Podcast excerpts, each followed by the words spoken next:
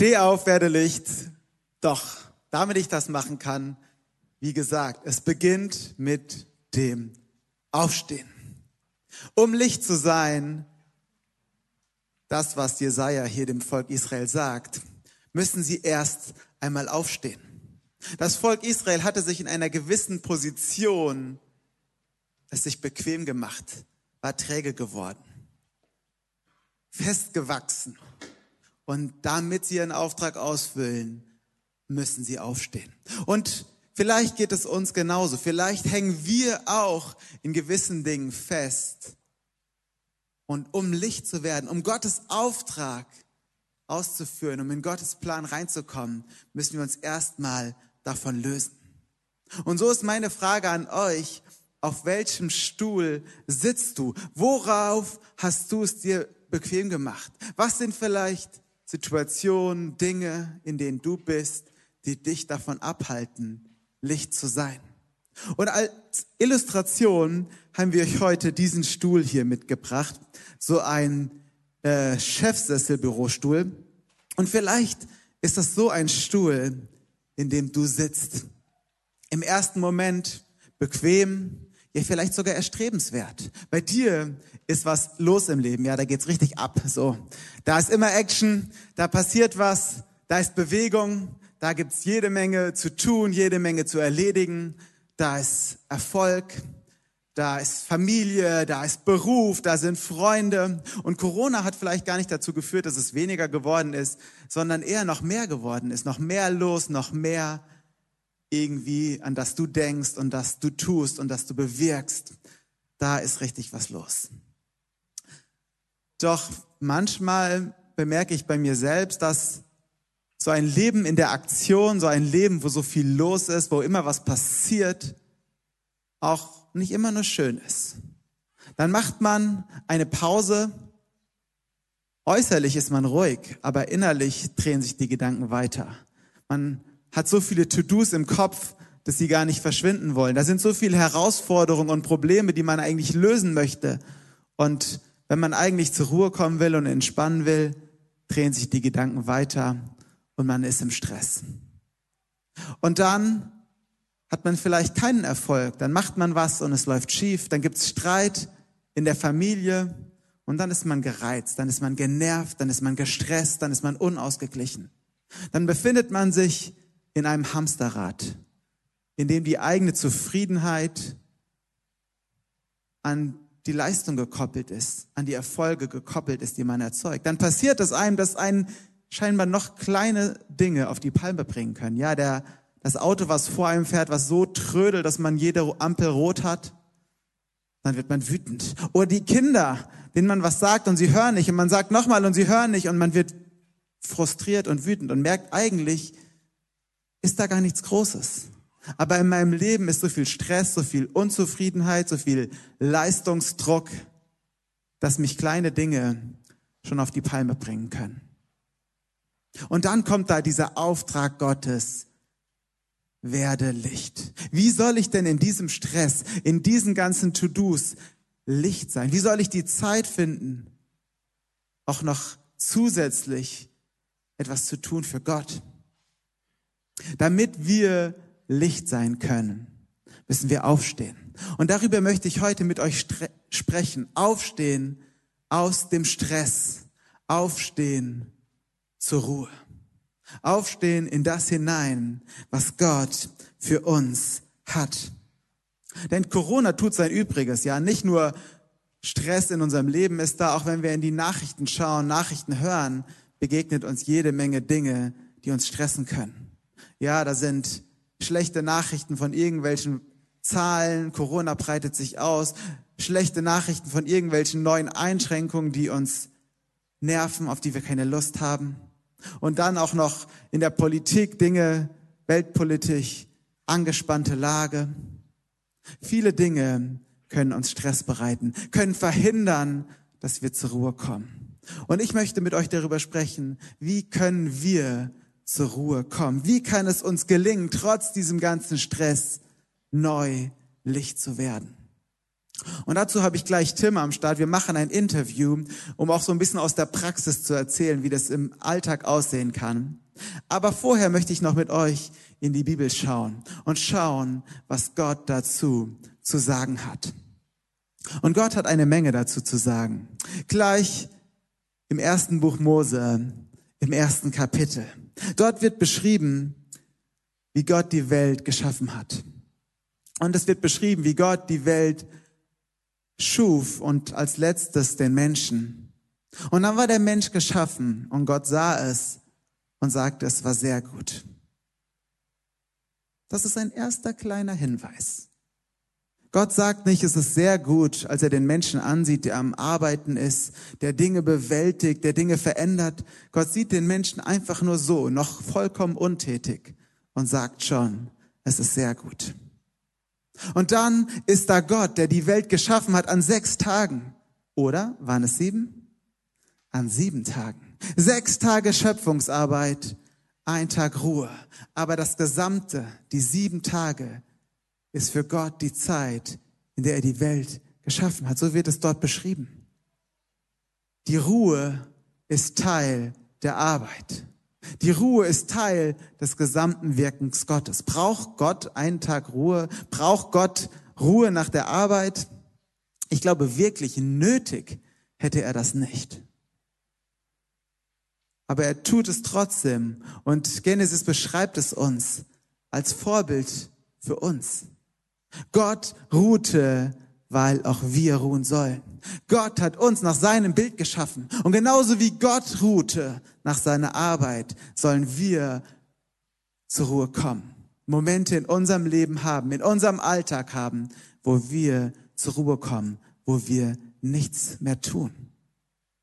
Und das ist Gott so wichtig, dass er es nicht nur dabei belässt, ein Vorbild zu sein. In den zehn Geboten, ja, so die wichtigste To-Do-Liste könnte man sagen, die Gott seinem Volk mitgegeben hat, seine Regeln, seine Gebote für ein gelingendes Leben zu Gottes Ehre. Dort steht drin, ich möchte vorlesen aus 2. Mose 20, 9 bis 10. Sechs Tage in der Woche sollst du arbeiten und deinen alltäglichen Pflichten nachkommen. Der siebte Tag aber ist ein Ruhetag für den Herrn, deinen Gott. An diesem Tag darf kein Angehöriger deines Hauses irgendeine Arbeit erledigen. Ausruhen am siebten Tag und dir Zeit für Gott nehmen sollst du. Gott gibt seinem Volk das Gebot, auszuruhen. Es ist nicht nur so, dass Gott es vorlebt, dass Gott es will. Es ist ihm so wichtig, so unglaublich wichtig, dass er es in die zehn Gebote mit aufnimmt. Da hätte man doch andere Sachen mit aufnehmen können. Irgendwelche Sachen, die anstrengend sind zu tun. Irgendwelche Sachen, die Mühe machen. Ja, ich wüsste viele Sachen, die ich meinen Kindern sagen würde. Und ich glaube, wenn ich meinen Kindern die zehn wichtigsten Regeln aufstellen würde, ich weiß nicht, ob darin vorkommen würde, chill mal eine Runde. Aber das ist eine der Sachen, die für Gott am wichtigsten sind einen Tag die Woche zu nehmen, um zur Ruhe zu kommen, um nichts zu tun. Und das galt für alle, für den Reichsten wie für den Ärmsten. Einen Tag zur Ruhe zu kommen, auch vor Gott. Und nun sagst du vielleicht, ja, Jesus ist ja das Ende des Gesetzes, so beschreibt das der Römerbrief. Jetzt darf ich wieder rund um die Uhr arbeiten. Auch Jesus ist das wichtig. Jesus ist in einer Zeit unterwegs, wo manche Menschen dieses Gebot des Ruhetags ein bisschen übertrieben haben, wo sie verrückte Regeln eingeführt haben und argwöhnig darauf geachtet haben, dass nur ja keiner auch nur die kleinste Arbeit macht. Ja, das war so verrückt. Da ist so ein Beispiel, dass es erlaubt war, am Sabbat übers Wasser zu reisen, weil dann hat ja das Schiff die Arbeit gemacht, aber nicht erlaubt war, am Sabbat über Land zu reisen, weil das ist anstrengend. Und deswegen haben dann manche Leute Wassersäcke auf ihre Reittiere gelegt und sich auf den Wassersack gesetzt und sind dann über Wasser gereist. So Winkelzüge waren damals zumindest verbreitet. Und in dieser Zeit kommt Jesus und sagt, stopp mal ganz kurz, wir müssen hier was bedenken. Dieser Gebot des Ruhetags ist für den Menschen da und nicht der Mensch für den Ruhetag. Es geht nicht darum, ganz penibel hier, zack, zack, zack, das alles ganz genau und wenn nicht, dann hau ich dir aber auf die Finger. Ja, seine Jünger haben ein paar Körner abgerissen von Ehren und haben sie gegessen und dann kamen gleich die Leute und sagen, was? Ihr habt gearbeitet, ihr habt geerntet. Und dagegen wehrt sich Jesus. Aber das Gebot der Ruhe, das hat er selbst eingehalten. Das hat er selbst gelebt. Und das hat er keineswegs zurückgenommen. Er sagt sogar in Matthäus 11, Vers 28, Kommt alle her zu mir, die ihr müde seid und schwere Lasten tragt. Ich will euch Ruhe schenken. Jesus sah es als einen seiner Auftrage an, Menschen in die Ruhe Gottes hineinzuführen. Menschen helfen, zur Ruhe zu kommen. Menschen helfen, ihren Stress, ihre Lasten, ihre Sorgen abzulegen und zur Ruhe zu kommen. Das biblische Zeugnis ist also sehr klar. Mit Genesis beginnt bis, also dem ersten Buch Mose, bis hin zu Jesus. Gott hat uns geschaffen für eine Balance aus Arbeit und Ruhe. Er hat uns geschaffen, damit wir gestalten, damit wir was bewegen, damit wir Geschichte schreiben, damit wir unsere Gaben und Fähigkeiten einsetzen und Gutes bewirken. Aber er hat uns auch geschaffen, damit wir zur Ruhe kommen, damit wir uns erfreuen an den Dingen, die er uns geschenkt hat und uns erfreuen an ihm, damit wir Zeiten haben, in denen wir uneingeschränkt unsere Aufmerksamkeit ihm widmen. Und dazu gibt es auch eine Geschichte im Neuen Testament, die das sehr gut verdeutlicht. Und die habe ich euch als ein kleines Video mitgebracht. Da schauen wir mal rein. Jesus reiste mit seinen Jüngern nach Jerusalem und sie kamen in ein Dorf, wo eine Frau mit dem Namen Martha sie in ihr Haus einlud. Als Jesus dort war, setzte sich Marthas Schwester Maria zu Jesu Füßen und hörte zu, was er lehrte. Aber Martha war abgelenkt, weil sie ein großes Abendessen vorbereitete. Sie kam zu Jesus und sagte, Findest du es nicht ungerecht, dass meine Schwester einfach nur hier sitzt, während ich die ganze Arbeit mache? Sag ihr, sie soll mir helfen. Aber Jesus sagte zu ihr, meine liebe Mate, du gibst dir große Mühe und magst dir um viele Sorgen, aber nur eine Sache ist wirklich wichtig. Maria hat dies verstanden und das kann ihr niemand mehr nehmen.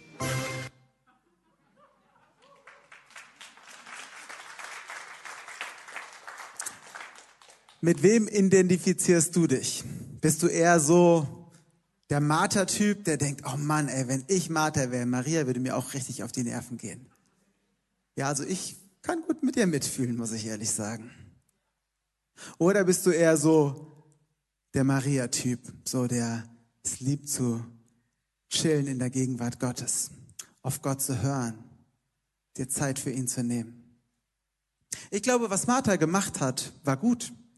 Martha war gastfreundlich, das ist uns als Kirche auch wichtig. Martha hat Menschen gedient, hat Menschen beschenkt mit leckerem Essen. Das ist großartig.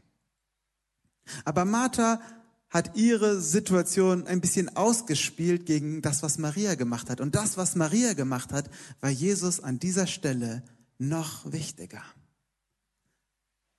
Zur Ruhe zu kommen und ihm zuzuhören. Ich glaube nicht, dass der Weg der Nachfolge Jesu darin besteht, immer so zu sein wie Maria. Immer nur rumzusitzen und auf Gott zu hören, in der Bibel zu lesen, zu beten und gar nichts aktiv zu tun. Ich glaube, der Weg der Nachfolge besteht darin, dass wir eine Balance finden. Dass wir eine Balance finden, aktiv zu sein und Gutes zu bewirken. Aber auch eine Zeit in unserem Leben haben, wo wir mal nichts tun wo wir einfach nur still sind vor Gott, auf Gott hören, zur Ruhe kommen. Und das möchte Jesus hier ganz deutlich machen an dem Beispiel von Martha und von Maria. Und ihm ist es noch wichtiger, dass wir in seiner Gegenwart zur Ruhe kommen, als dass wir die ganze Zeit eine Sache und noch eine Sache und noch eine Sache tun.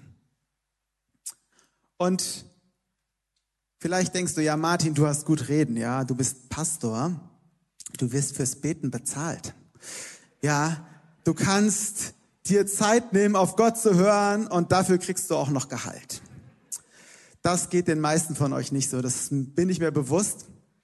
Und auch wenn meine Woche aus mehr besteht als nur Beten, ähm, habe ich jemanden mitgebracht, der genau wie ihr nicht fürs Beten bezahlt wird. Und das ist Tim.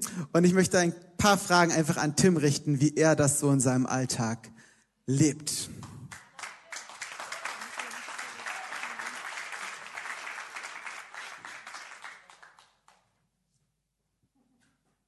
Yes, Tim, danke, dass du hier bist. Ich kann nur sagen, Tim ist wirklich ein großartiger Mann. Ich kenne ihn schon lange. Wir waren gemeinsam lange in der Kinderkirche aktiv. Und es ist immer eine Freude, dich zu sehen, Tim.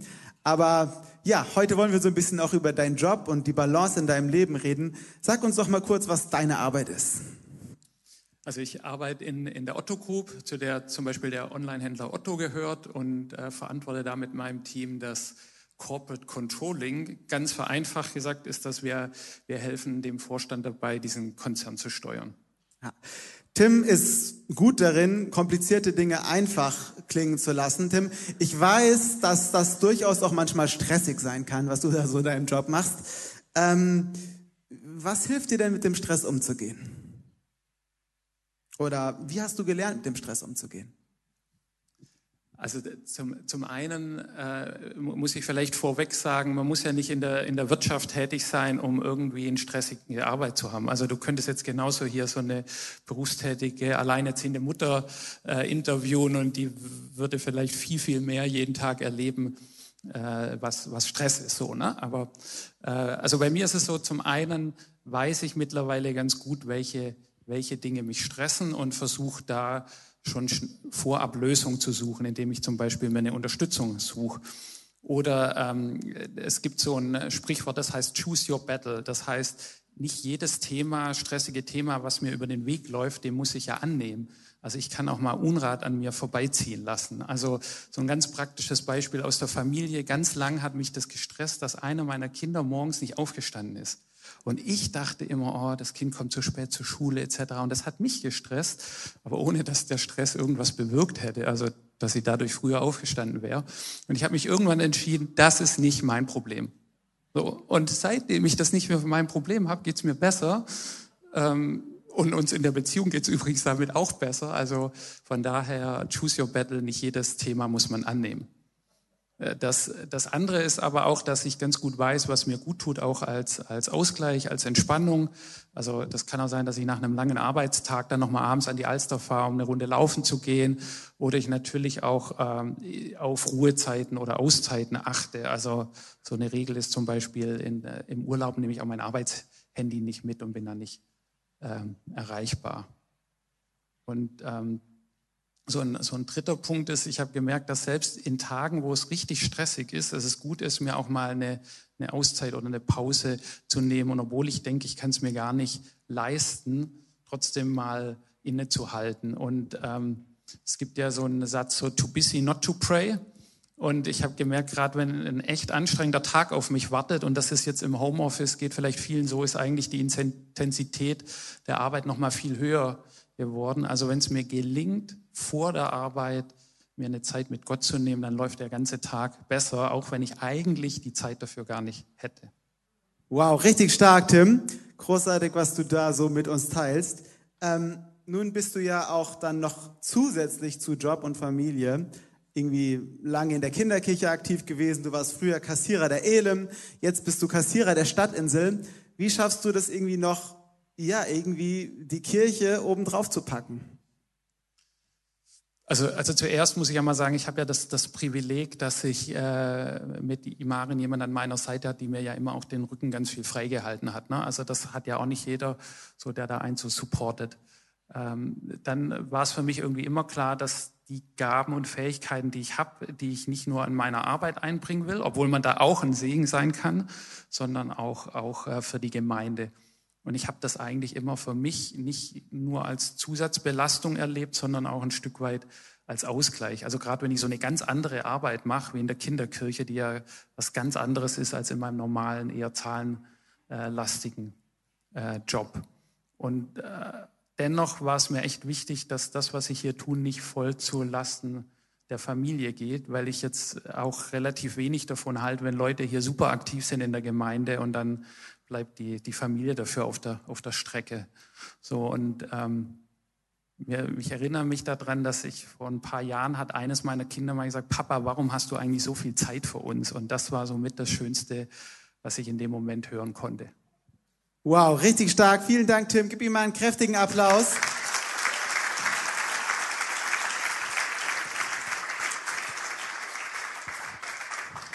Yes. Also Arbeit, und zwar anspruchsvolle Arbeit, Familie und sogar noch ehrenamtlich aktiv. Und immer wenn ich Tim begegne, dann ist er, wirkt er so ruhig und entspannt. Ich glaube, er ist jemand, von dem wir da viel lernen können. Also wenn ihr da mal konkret noch Tipps wollt oder so, geht doch auch gerne auf ihn zu, kommt da mit ihm ins Gespräch. Ich bin wirklich begeistert. Tim, das ist stark. Gott hat uns geschaffen. Er hat uns geschaffen auf eine geniale Art und Weise. Wir sind sein Meisterwerk. Und deswegen haben wir so viele coole Fähigkeiten und Möglichkeiten, Dinge zu bewegen, Dinge zu bewirken. Corporate Controlling zu betreiben. Okay, da ist wirklich was Verrücktes, was wir alles bewirken können. Aber wir brauchen auch Zeiten, in denen wir mal nichts bewirken, in denen wir mal einfach zur Ruhe kommen und nichts tun. Und das hat Gott uns mit auf den Weg gegeben, ganz klar in der Bibel. Tim hat uns gerade gezeigt, wie er das so in seinem Alltag verbindet und das lebt. Und ich möchte euch ermutigen, dass wir einen Weg finden, wenn wir diesen Gottesdienst heute verlassen, das auch zu leben. Eine Balance zu finden. Und dafür habe ich noch so drei Punkte für euch, die ich euch zum Ende oder mitgeben möchte, die ihr mitnehmen sollten. Das erste ist, Gott hat uns geschaffen, das habe ich eigentlich schon gesagt, für eine Balance aus Arbeit und Ruhe. Dass wir manchmal ruhen, ist kein Luxus. Das ist kein das gönn ich mir mal. Das ist ein Auftrag Gottes. Das ist Teil unserer Identität, unseres Wesens als Geschöpf. Das brauchen wir. Und das sollten wir uns auch nehmen. Nicht bei jedem sieht die Balance gleich aus. Ja, der eine kann mehr arbeiten und braucht ein bisschen weniger Ruhe, der andere braucht ein bisschen mehr Ruhe und das verändert sich, denke ich, auch in verschiedenen Phasen unseres Lebens. Aber jeder von uns braucht so eine Balance. Gott hat uns mitgegeben, sechs Tage arbeiten, ein Tag ruhen. Wir brauchen diese Zeit. Lass sie uns nehmen. Wir neigen so schnell dahin zu denken, wenn ich das noch erledigt habe, wenn ich das noch erledigt habe, wenn ich das noch erledigt habe, dann kann ich ausruhen. Gerade wir Deutschen sind bekannt dafür. Und ja, manchmal ist es auch erfolgreich. Wir können großartige Dinge bewirken. Aber es liegt auch eine sehr große Gefahr darin. Wenn wir erst dann glücklich sein können, erst dann zufrieden sein können, wenn alle unsere To-Dos abgearbeitet sind. Weil das ist im Zweifel niemals. Dann freuen wir uns auf den nächsten Lebensabschnitt, wo wir mehr Ruhe haben. Aber vielleicht kommt er gar nicht. Lasst uns heute, lasst uns diese Woche eine gute Balance etablieren in unserem Leben aus Arbeit und Ruhe. Lasst uns der, dieser Tyrannei, diesem Zwang des Dringlichen und das muss ich noch machen und das muss ich noch machen und das muss ich noch machen, absagen, dem keinen Raum in unserem Leben geben und uns Zeit nehmen für das Wichtige. Und das Wichtige ist, dass wir zur Ruhe kommen. Denn das will Gott für uns. Das hat er uns geboten. Und damit uns das gelingt, brauchen wir manchmal spezielle Gewohnheiten, spezielle Rituale. Und dafür habe ich euch ein Beispiel mitgebracht. Ähm, das ist ja manchmal so, dass selbst dann, wenn wir nichts tun, wir trotzdem nicht zur Ruhe kommen. Eigentlich machen wir gar nichts, aber innerlich ist sehr viel los und wir kommen einfach nicht zur Ruhe. Ja, das möchte ich euch mal so ein bisschen demonstrieren hier. Ich habe hier so eine Schüssel, die Schüssel steht so ein bisschen für unser Leben. Und dann habe ich hier so einige Gegenstände. Ähm, irgendwas aus meinem Haushalt zu Hause von meinen Kindern, Legosteine und Flummis. Die stehen jetzt mal für Dinge, die in deinem Leben los sind. Ja, Familie ist vielleicht da, der Job ist da, Freunde sind da, Hobbys, und dann irgendwelche Sorgen vielleicht noch, die du hast, Finanzthemen, die dich beschäftigen, Jobthemen, die dich beschäftigen, Streitereien, Nachbarn, was auch immer so alles durch unser Leben herum sich bewegt. Und das ist unser Leben. Und dann natürlich sind wir sehr aktiv. Ja, montags gehen wir zur Arbeit und dienstags und mittwochs und wir arbeiten und donnerstags und freitags und Samstag gibt's auch noch genug zu tun. Und dann, ah, heute ist ja Sonntag, ich mache mal nichts. Aber irgendwie ist da trotzdem noch was los. Ja, und dann ist natürlich auch schon wieder Montag, der Sonntag ist zu Ende und die nächste Woche hat begonnen und hier gibt's Aufgaben und hier gibt's was zu tun und da müssen wir einkaufen gehen und da müssen wir ein Telefonat führen und da müssen wir arbeiten und naja, dann ist wieder Sonntag. Oh, Achtung, stopp. Aber wir sehen, hier kommt das nicht zur Ruhe. Ich tue nichts, ich rühre nicht, aber es bewegt sich trotzdem. Und dann, oh, der Sonntag ist schon wieder um, sorry, hat nicht geklappt mit dem zur Ruhe kommen. Ja? Und so befinden wir uns manchmal in einem ewigen Kreislauf. Die ganze Zeit sind wir am Rotieren.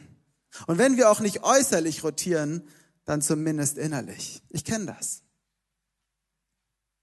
Doch was müssen wir tun, um dieses ganze hier Rotiererei, es war wieder Montag, sorry, ich musste kurz rühren, ähm, zur Ruhe zu bringen. Es langt nicht gar nichts zu tun, sondern was es braucht, ist eine aktive Gegenbewegung, ja? Und das hat noch nicht gelangt. In diesem Fall brauchte ich zwei kurze Gegenbewegungen. Und dann kommt das Ganze zur Ruhe. Nicht einfach, indem ich nichts getan habe, sondern indem ich bewusst, zumindest kurz, etwas getan habe. Und jetzt ist die Frage, was ist die Gegenbewegung, die du in deinem Leben hast, die dir hilft, zur Ruhe zu kommen? Beim Volk Israel, der Sabbat ist ja eigentlich der Samstag, aber der Sabbat begann für die Juden schon am Freitag. Freitagabend hat die Gegenbewegung eingesetzt. Freitagabend haben sie schon aufgehört, damit sie Samstag dann wirklich in der Ruhe waren. Was tust du, um zur Ruhe zu kommen. Tim hat uns berichtet, ihm hilft es manchmal, joggen zu gehen. Ja, er bringt seinen Körper in Bewegung, um innerlich zur Ruhe zu kommen.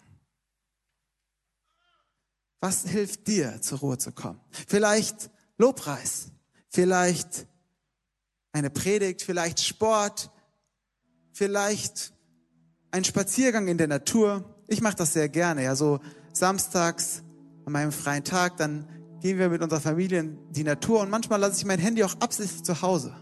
Einfach als Gegenbewegung sage, Handy bleibt zu Hause, wir gehen in die Natur. Das hilft mir, zur Ruhe zu kommen. Und eine Variante, eine so eine Gegenbewegung, die uns auch helfen kann, die dir helfen kann, zur Ruhe zu kommen, beschreibt Paulus im Philipperbrief. Und die möchte ich euch gerne vorlesen. Sorgt euch um nichts sondern betet um alles. Sagt Gott, was ihr braucht und dankt ihm. Ihr werdet Gottes Frieden erfahren, der größer ist, als unser menschlicher Verstand es je begreifen kann. Sein Friede wird eure Herzen und Gedanken im Glauben an Jesus Christus bewahren. Paulus beschreibt uns eine Gegenbewegung. Eine Gegenbewegung, dass wir all das, was in unserem Kopf rotiert, was uns stresst, was uns Sorgen bereitet, ganz bewusst zu Gott bringen. Indem wir es nehmen und sagen, Gott, der Streit mit meiner Frau, ich bitte dich, hilf mir, deine Lösung zu finden. Ich leg's in deine Hand. Danke für die Zeit, für die Versöhnung mit meiner Frau, die ich in der Vergangenheit schon erlebt habe. Danke, Gott, dass du mir Kinder geschenkt hast. Aber ich will mich nicht mehr so stressen, dass meine Kinder immer morgens nicht aufstehen, ja. Ich will es einfach loslassen bei dir. Und die Arbeit und all das, was uns stresst, all das, was uns Sorgen bereitet. Stell dir vor, es wäre so ein Gegenstand, der in deiner Schüssel am Rotieren ist. Und Gott fordert uns hier durch Paulus auf, all das ihm zu bringen. Und zwar mit Flehen, mit, mit Energie, mit Leidenschaft. Wir dürfen es ihm bringen und nicht nur so ganz gechillt, wir dürfen es auch energisch vorbringen. Aber auch mit Danksagung. In dem Wissen, dass Gott uns schon in der Vergangenheit geholfen hat. In dem Wissen, dass Gott uns liebt und dass er uns helfen möchte. Und so kann das eine Gegenbewegung sein, dass all das, was in unserem Kopf rotiert, wir bewusst nehmen und ihm geben. An anderer Stelle heißt es, werft es auf Gott. Und das, was ich werfe, das kann ich nicht festhalten. Ich muss es loslassen. Und so möchte Gott uns ermutigen, all das, was uns von der Ruhe abhält, in seine Hand zu legen und darauf vertrauen, dass er für uns sorgt. Und bevor ich weiterrede, möchte ich, dass wir das einfach mal kurz machen. Lass uns mal zwei Minuten eine Zeit der Ruhe haben. Und wenn du merkst, dass irgendwas dir in den Kopf kommt, irgendwelche To-Dos, irgendwelche Sorgen, irgendwelche Gedanken, dann lass, bring sie vor Gott. Gib sie ihm ab und vertrau ihm, dass er für dich sorgt.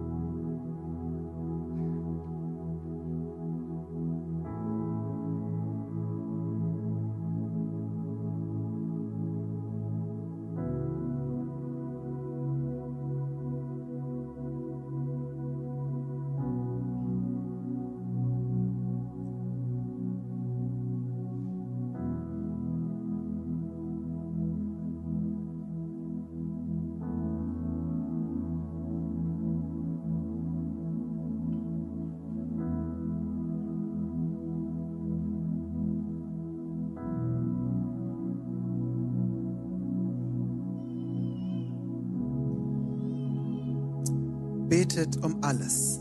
Sagt Gott, was ihr braucht und dankt ihm. Ihr werdet Gottes Frieden erfahren, der größer ist, als unser menschlicher Verstand es je begreifen kann. Sein Friede wird eure Herzen und Gedanken im Glauben an Jesus Christus bewahren. Gott möchte uns einen Frieden schenken, der unabhängig ist von äußeren Umständen. Und darum geht es mir auch in meinem dritten Punkt. Das ist nämlich, vergiss nie, dass deine Identität und deine Zufriedenheit nicht von deiner Leistung abhängig sein müssen. Wir leben in einer Leistungsgesellschaft. Bedeutung erlangt, wer etwas leistet, wer etwas Großes schafft, wer irgendwie sich durch das, was er tut, abhebt von der Menge. Diese Leute bewundern wir, diese Leute sind irgendwie angesehen. Und dadurch entsteht eine Kultur der Leistungssteigerung, der Selbstvermarktung. Wir haben das Gefühl, dass wir Menschen etwas beweisen müssen. Unserer Familie, unseren Kollegen und auch uns selbst. Wir müssen doch beweisen, dass wir etwas wert sind. Und viel Arbeit, viel Stress, viel Unruhe in unserem Leben sind oft diesem Umstand geschuldet. Dass wir das Gefühl haben, nur dann zufrieden sein zu können, nur dann zur Ruhe zu kommen zu können, wenn wir vorher etwas geleistet haben, wenn wir fertig sind mit unseren Aufgaben. Aber bei Gott sind wir nicht zuerst Angestellte, sind wir nicht zuerst Arbeiter, Mitarbeiter, Leiter, Führungspersonen. Bei Gott sind wir zuerst Kinder. Gott schenkt uns eine Identität, die nicht über Handlungen definiert ist. Um ein Angestellter zu sein, muss ich was tun. Um ein Mitarbeiter zu sein, muss ich was tun. Um ein Leiter, um eine Führungsperson zu sein, muss ich was tun. Aber um ein Kind zu sein, muss ich überhaupt nichts tun. Ich muss eine Beziehung haben eine Beziehungsperson haben, nämlich eine Mutter oder einen Vater. Und so hat Gott uns berufen, zuerst Kinder zu sein. Er schenkt uns eine Identität als Kind, die unabhängig ist von dem, was wir leisten, unabhängig ist von dem, was wir tun. Er möchte uns als Vater in den Arm nehmen. Er möchte uns als Vater bei sich haben in seiner Gegenwart dürfen wir zur Ruhe kommen, dürfen wir uns an ihm erfreuen. Und das hilft uns, uns aus dem Stress zu befreien, den der Alltag so oft um uns legen möchte. Aufstehen aus dem Stress in eine Balance aus Arbeit und Ruhe, in eine Identität als Kind Gottes, unabhängig von unserer Leistung. Das wünscht sich Gott für uns, das wünsche ich mir für mich selbst, das wünsche ich mir auch für euch. Und ich glaube, wenn wir das umsetzen, dann werden großartige Dinge passieren. Wir werden merken, dass wir mit weniger Arbeit oft noch mehr bewirken können. Denn wenn wir Zeiten der Ruhe haben, werden wir in dem, was wir tun, effektiver und erfolgreicher. Wir werden die Kraft haben, Licht zu sein. Licht in unserer Gesellschaft. Allein schon durch unsere Vorbildrolle, dass wir gelernt haben, zur Ruhe zu kommen und auch mal nichts zu tun. Es verleiht dem Evangelium eine unwiderstehliche Attraktivität. Es verleiht uns als Kirche eine Attraktivität, wenn das in unserer Kirche lebt, wenn wir das leben. Ich selbst werde tatsächlich gerade morgen auf stille Tage für Leiter fahren. Vier Tage bin ich weg, zwei Tage davon sind wirklich, wo wir komplett schweigen werden, weil ich gemerkt habe, okay, ich brauche das gerade. Ich brauche mal diese Zeit, wo ich einfach nur still bin vor Gott, so wie Maria das gemacht hat. Und ich möchte dich ermutigen, dir zu überlegen, was sind konkrete Schritte, die du gehen kannst. Vielleicht kleine Schritte, die du einmal am Tag gehst. Vielleicht ein bisschen größere Schritte, die du einmal in der Woche gehst. Oder einen ganz großen Schritt, den du einmalig gehst, weil du sagst, das hilft mir aufzustehen aus meinem Stress, damit ich wieder Licht sein kann. Ich möchte gerne für uns beten, dass Gott uns dabei hilft.